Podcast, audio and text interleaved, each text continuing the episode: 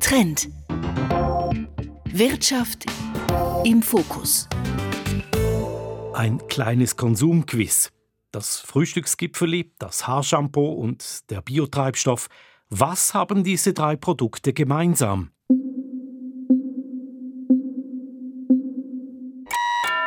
In allen drei Produkten steckt mit großer Wahrscheinlichkeit Palmöl. Kaum ein Produkt, in dem nicht Palmöl steckt. Das tropische Öl ist vielseitig einsetzbar und vergleichsweise billig und es steht in der Kritik. Die Industrie versucht, Palmöl zu ersetzen, wobei das jetzt ein wenig hochgestochen ist. Erst einzelne Firmen versuchen das. Palmöl und die Alternativen. Unser Thema heute hier mit Ivan Lieberherr und Maren Peters. Wenn ich jetzt in ein knuspriges Gipfeli beißen würde, dann wäre das wohl etwas unpassend, Maren. Ja, ich kann es dir ja nicht verbieten. Will ich auch gar nicht, aber Gipfeli sind aus Blätterteig. In Blätterteig steckt häufig Palmöl und für die Ölpalmen wird oft tropischer Regenwald gerodet. Das ist ja eigentlich bekannt. Warum steckt dann trotzdem noch in so vielen Produkten Palmöl drin? Ja, weil es gar nicht so einfach ist, Ersatz dafür zu finden, weder im Gipfeli noch sonst wo. Woher weißt du das? Weil ich mich mit Fachleuten aus der Industrie und der Forschung unterhalten habe und auch bei einem Berner Bäcker und Konfiseur war, der seit Jahren versucht, auf Palmöl zu verzichten. Aber selbst der schafft es nicht ganz. Kleingebäck steht an der Tür mit der Nummer 105.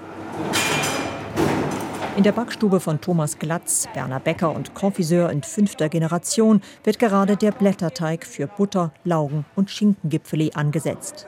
Eine Mitarbeiterin legt ein schweres Teigstück auf eine Maschine. Diese ähnelt einer Wäschemangel und funktioniert auch ganz ähnlich. Jetzt nehme ich hier den Teig, lege es auf die Maschine, tue flach drücken.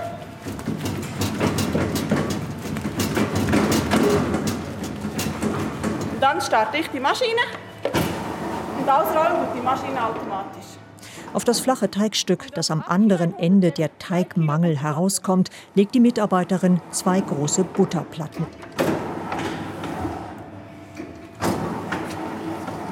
Fertig ist der Teig, der dann in die Kühlung kommt, anschließend zu Gipfeln geformt und gebacken wird. Schön und gut. Und was ist jetzt so besonders daran? Die Butter. Warum, das hat mir Bäckerunternehmer Thomas Glatz in seiner Kantine erzählt.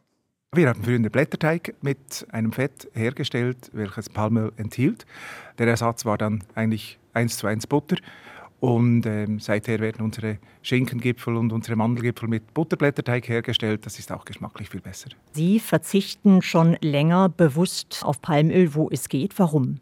2014 haben wir verzichtet auf Palmöl. Da war eine große Kampagne des WWFs und ähm, das haben wir äh, ernst genommen und auch unterstützt. Haben Sie darüber nachgedacht, über den Regenwald, der da abgeholzt wird in Malaysia oder Indonesien oder was war der Hauptauslöser?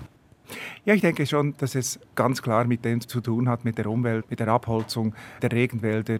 2014 war das ein Riesenthema. Heute gibt es nachhaltiges Palmöl. Wie nachhaltig das dann wirklich ist bei diesen Mengen, die der Markt verlangt, das ist fragwürdig. Aber solange wir auf regionale Produkte setzen können, werden wir das machen. War das kompliziert damals, die Umstellung? Mögen Sie sich erinnern an die Zeit? Ja, es gab nicht viele Alternativen. Die äh, Umstellung war wirklich von Fetten oder von Margarine auf Butter. Und ähm, Butter hat viel einen schlechteren Ruf. Die Produktion des Butters hat einen sehr hohen CO2-Ausstoß.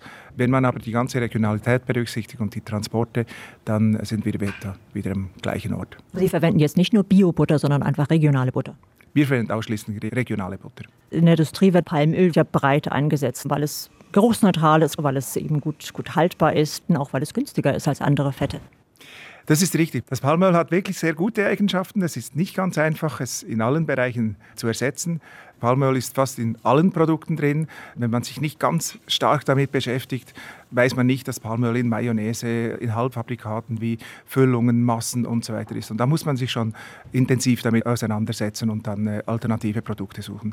Sie haben ja aber im Vorgespräch auch gesagt, dass es nicht überall möglich ist, auf Palmöl zu verzichten, bei den Halbfertigprodukten zum Beispiel, oder? Das ist richtig. Es gibt zum Beispiel einen Bereich, wo wir das einsetzen, eine Schokolade, die flüssig gemacht wird, um Dekorschilder für Geburtstagstorten zu schreiben. Diese Schokolade kann man nicht mit einer normalen Kuvertüre ersetzen. Das sind minimalste Mengen. Ganz darauf verzichten kann man sehr wahrscheinlich auch in Zukunft nicht. Ganz verzichten kann man also nicht, sagt Bäcker Thomas Glatz, nicht mal er. Maren, können wir kurz mal klären, um welche Mengen Palmöl es in der Schweiz überhaupt geht? Klar. Weltweit wird zwar immer mehr Palmöl produziert, der Import in die Schweiz geht aber seit ein paar Jahren zurück. Zuletzt waren es noch gut 18.000 Tonnen Palmöl. Verwendet wird es in der Lebensmittelindustrie, vor allem bei Fertigprodukten und sehr oft auch in der Chemieindustrie, in Seifen und Waschmitteln zum Beispiel. Das Palm- oder Palmkernöl in der Schweiz stammt aus der Elfenbeinküste, den Salomonen und Malaysia. Und nur verschwindend wenig, 0,6 Prozent, kommt aus Indonesien. Daran hat sich trotz des Freihandelsabkommens der Schweiz mit Indonesien, dem größten Palmölproduzenten der Welt, bisher nichts geändert. Vorher gab es ja die Sorge, dass das Abkommen die Schleusen öffnen könnte für viel mehr Palmöl aus Indonesien, wo viele Produzenten es mit den Ökostandards nicht so genau nehmen. Nun gilt, wer Palmöl aus Indonesien zollvergünstigt in die Schweiz importieren will, muss nachweisen, dass bei der Palmölproduktion bestimmte Öko- und Sozialstandards eingehalten wurden. Das war ja eine große Diskussion vor der Abstimmung über dieses Freihandelsabkommen mit Indonesien vor einem Jahr. Hat denn von dieser Nachhaltigkeitsklausel schon jemand Gebrauch gemacht unterdessen oder ist das reine Theorie geblieben? Ja, beim Staatssekretariat für Wirtschaft sind bis jetzt zwei Gesuche eingegangen, um nachhaltig produziertes Palmöl aus Indonesien zollvergünstigt in die Schweiz zu importieren. Und diese beiden Gesuche, die sind auch genehmigt worden, schreibt das SECO, aber tatsächlich importiert wurde noch nichts. Aber das Freihandelsabkommen, das ist ja auch erst seit vier Monaten in Kraft. Und nachhaltig heißt, es wird nicht Regenwald gerodet für die Palmölproduktion. Genau, und auch keine Moore trockengelegt. Das ist die Idee. Es ist ja ganz interessant, dass der Palmölimport in die Schweiz seit Jahren zurückgeht. Liegt das daran, dass Palmöl so umstritten ist, auch in der Öffentlichkeit, und dass daher immer mehr Unternehmen so weit wie möglich auf Palmöl verzichten, wie eben Bäcker Thomas Glatz? Ja, das ist vielleicht ein Teil der Erklärung, dass die Konsumenten und Konsumentinnen sensibler geworden sind und öfter mal nachfragen. Aber das allein reicht sicher als Erklärung noch nicht aus, denn Fakt ist auch, dass bestimmte Palmöleinfuhren schlichtweg nicht erfasst werden. Palmöl kommt ja in vielen Formen in die Schweiz. Vieles kommt in fertig verarbeiteten Produkten als Teigrohling oder auch im Nutella-Glas oder auch als Derivat in Seifen oder Waschmitteln zum Beispiel. Und da ist nicht immer so genau deklariert und damit statistisch nachvollziehbar nachvollziehbar, wie viel Palmöl da tatsächlich drinsteckt. Aber wenn das Palmöl doch so problematisch ist und die Konsumentinnen immer kritischer werden, warum gibt es da nicht mehr Leute wie dieser Bäcker Glatz, die nach Alternativen suchen? Ja, weil das technologisch gar nicht so einfach und auch nicht zwingend ökologischer ist, wie mir verschiedene Experten erklärt haben. Und einer davon ist Frank Möllering. Mein Name ist Frank Möllering. Ich bin bei der Nutriswiss verantwortlich für Forschung und Entwicklung und bin ja, seit 17 Jahren bei der NutriSwiss tätig. NutriSwiss ist einer der beiden großen Spezialisten für Speiseöle und Fette in der Schweiz. Die Firma bearbeitet zum Beispiel Rapsöl oder Palmfett für Kunden aus der Schokoladen-, Gurzli- oder Kosmetikindustrie so, dass diese Fette genau die gewünschten Eigenschaften für Kuvertüren, Füllungen oder Blätterteig haben. Forschungschef Möllering tüftelt schon lange an Alternativen für Palmöl, auch weil die Kundinnen und Kunden kritischer geworden seien, was das Palmöl angehe, sagt er, und zwar nicht erst seit der Abstimmung über das Freihandelsabkommen mit Indonesien. Ja, das ist natürlich seit vielen Jahren der Fall, dass die Kunden immer schon die Rückverfolgbarkeit sehr stark im Fokus hatten. Und Alternativen werden auch seit vielen Jahren angefragt. Es werden auch Alternativen entwickelt. Es werden auch Produkte umgestellt auf Alternativen. Palmöl habe aber einfach große Vorteile gegenüber Alternativen wie Kakaobutter, Raps, Soja oder Kokosöl, sagt Möllering.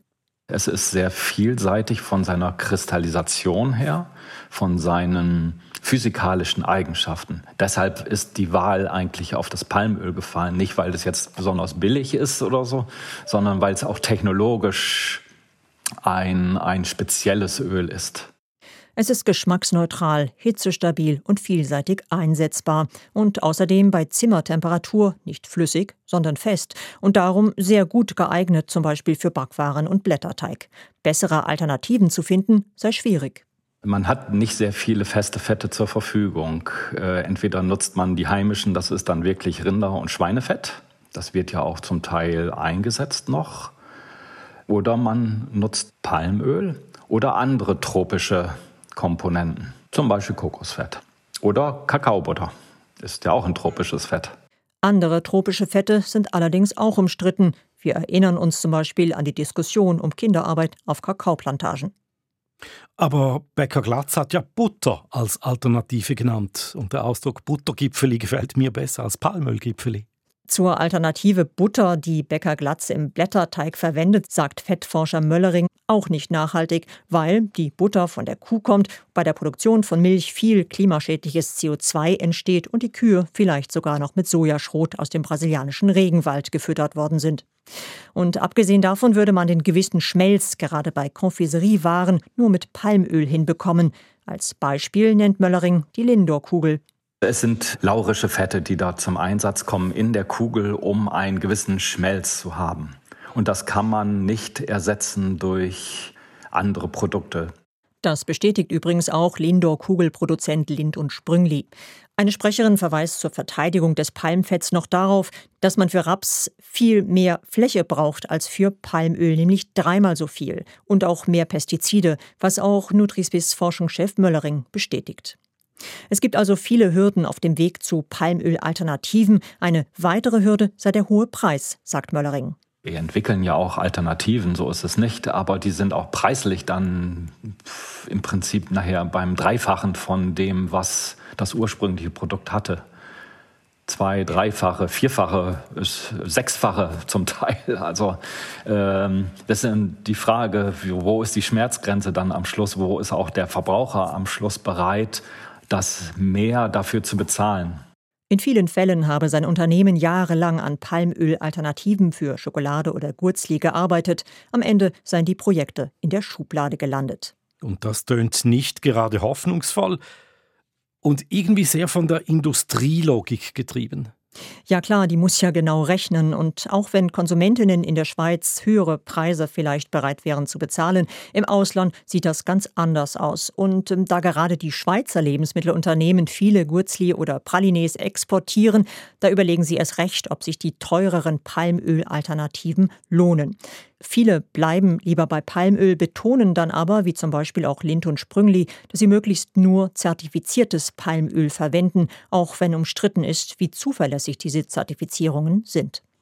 Also gibt es gar keine Palmölalternativen, die ein bisschen mehr Hoffnung machen würden?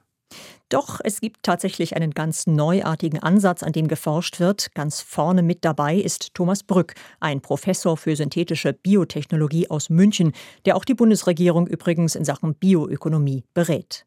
Brück und sein Team haben eine Methode entwickelt, mit der aus altem Brot Hefeöl hergestellt wird und dieses Hefeöl, das taugt dann als Palmölersatz. Finde ich sehr spannend und darum habe ich ihn angerufen und gefragt, wie genau das funktioniert. Brück. Guten Tag, Herr Brück. Sie haben ja eine Alternative zum Palmöl entwickelt, Hefeöl, das aus altem Brot gewonnen wird. Wie sind Sie denn überhaupt auf die Idee gekommen? Ja, wir arbeiten schon seit etwa sieben Jahren auf dem Hefeölsystem.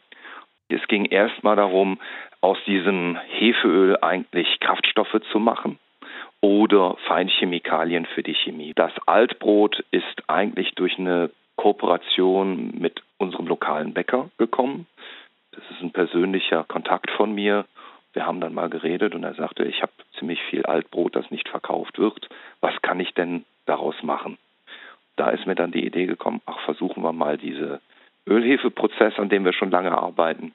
Das hat dann auch sehr gut geklappt. Äh, wir haben spezielle Enzymsysteme entwickelt, um diese Altbrotsysteme und das ist wirklich gemischtes Brot, ja, also nicht nur Weißbrot, sondern auch Vollkornbrot, alles mögliche, Krapfen und solche Sachen, die man dann verflüssigt, dann hat man eigentlich eine Zuckerlösung, die man dann fermentieren kann mit der Hefe. Eine Alternative wäre auch gewesen, äh, dass man mit dem Biobauern von um die Ecke äh, redet und dann Reststoffe aus dem Gemüseanbau oder der Getreideherstellung nutzt.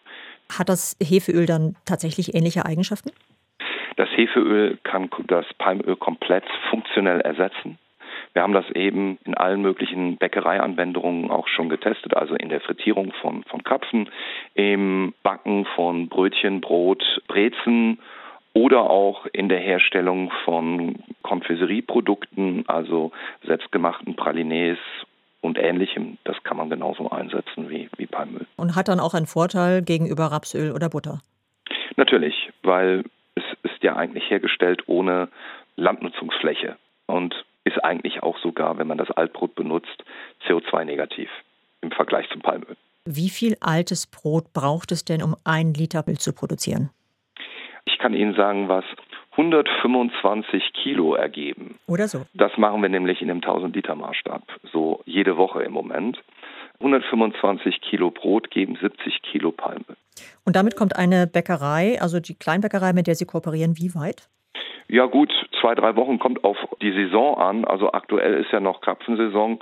Wenn man damit Krapfen ausbackt, dann braucht das schon an Hefeöl als normal, wenn Sie jetzt nur Brötchen oder Brezen damit machen. Ne? Der große Vorteil ist aber, dass das Hefeöl doch etwas länger haltbar ist, auch im Prozess, als klassisches Palmöl. Es gibt nämlich einen kleinen Unterschied und das ist die Anzahl mehrfach ungesättigter Fettsäuren im Hefeöl, die eine schnelle Alterung beim Palmöl macht. Die haben wir in dem Maße nicht vertreten im Hefeöl. Gehen Sie davon aus, dass das Palmöl tatsächlich irgendwann mal ersetzt werden kann? Jetzt fangen wir mal klein an, nur von den Bäckern. Ist das Ihr Ziel? Ich, ich denke schon, dass sie darauf verzichten können. Also wir haben schon mehreren Großbäckereien geredet, übrigens auch in der Schweiz. Und da ist das Interesse sehr groß, weil natürlich sehr viel Restbrot anfällt, lokal, wenn man mit Großbäckereien redet. Da macht das wirklich Sinn. Ja, auch im Verbund von kleineren Bäckereien, wo man dann Kooperativen bilden kann, ist das eine Möglichkeit, das Palmöl komplett aus der Produktion zu verdrängen. Und ist das eher ein langfristiger Prozess? Also wird das eher in zehn Jahren sein oder eher in 20 oder 50? Also, wenn wir das wirklich jetzt auf die Straße kriegen und alle regulatorischen Maßnahmen und auch Skalierungsmaßnahmen so funktionieren, wie wir das uns erhoffen, hoffen wir, dass das in drei bis fünf Jahren schon der Fall sein könnte. Hefeöl als Palmölersatz aus altem Brot produziert. Das tönt ja fast zu gut, um wahr zu sein. Gibt es da nicht auch noch einen Haken? Klar, gibt es. Der größte Haken dabei ist auch hier der Preis. Erstens ist ein Liter Hefeöl viel teurer als Palmöl was natürlich auch daran liegt, dass noch in kleinem Maßstab produziert wird. Zweitens müsste ein Bäcker oder eine Bäckerin erstmal sehr viel Geld investieren, um eine Anlage hinzustellen, die dieses Hefeöl aus altem Brot produzieren kann. Und das werde wahrscheinlich ziemlich lange dauern, bis es dann rentiere, heißt es zum Beispiel bei Becker Glatz. Und drittens braucht auch der Münchner Professor bzw. das von ihm gegründete Startup erst einmal noch sehr viel Geld, um dieses Projekt überhaupt zu industriellem Maßstab auszubauen. Die Investoren, die seien aber noch ziemlich zurückhaltend, sagt Professor Thomas Brück. Fazit, es könnte noch ziemlich lange dauern, bis er seine Vision umsetzen kann. Das würde ich auch vermuten. Mit den Alternativen ist das also schwierig. Heißt das, wir müssen uns damit abfinden, dass Unternehmen immer mehr Palmöl verbrauchen und dafür immer mehr Regenwald abgeholzt wird? Ich habe die Frage weitergereicht an Damian Oettli vom WWF. Und zwar deshalb, weil sich die Umweltschutzorganisation schon seit Jahren ja intensiv mit Palmöl beschäftigt und auch den weltweit am weitesten verbreiteten Nachhaltigkeitsstandard für Palmöl mitentwickelt hat, nämlich den RSPO, den runden Tisch für nachhaltig produziertes Palmöl, auf den sich heute in der Schweiz viele berufen. Und die Antwort von WWF-Experte Oettli, die finde ich ziemlich überraschend. Unsere Einstellung ist nicht, dass diese Unternehmen Ersatz für Palmöl suchen sollten. Wir denken nicht, dass das die Lösung der Problematik ist, sondern es führt nur zu einer Verlagerung auf andere Pflanzenöle, die eigentlich alle eine vergleichbare Problematik haben, sobald man das in ähnlichen Mengen dann produziert und nutzt, wie es jetzt das Palmöl genutzt wird. Da geht es wirklich darum, mit Palmöl weiterzuarbeiten, aber die Produktion so umzugestalten, dass eben Natur, Umwelt, Wälder nicht darunter leiden müssen. Tönt gut. Ist das auch so einfach umsetzbar? Überhaupt nicht. Das Thema ist ja wahnsinnig komplex, wie wir auch gehört haben, und einfache Lösungen gibt es auch hier leider nicht. Die gibt es ja nie. Aber ein bisschen etwas bewegt sich schon. Einzelne Unternehmer und Forscher sind ganz innovativ, wie wir jetzt gehört haben. Danke, Maren Peters. Innovationen, auch die haben wir im Fokus jede Woche. Bis zum nächsten Mal, sagt Ivan Lieberherr.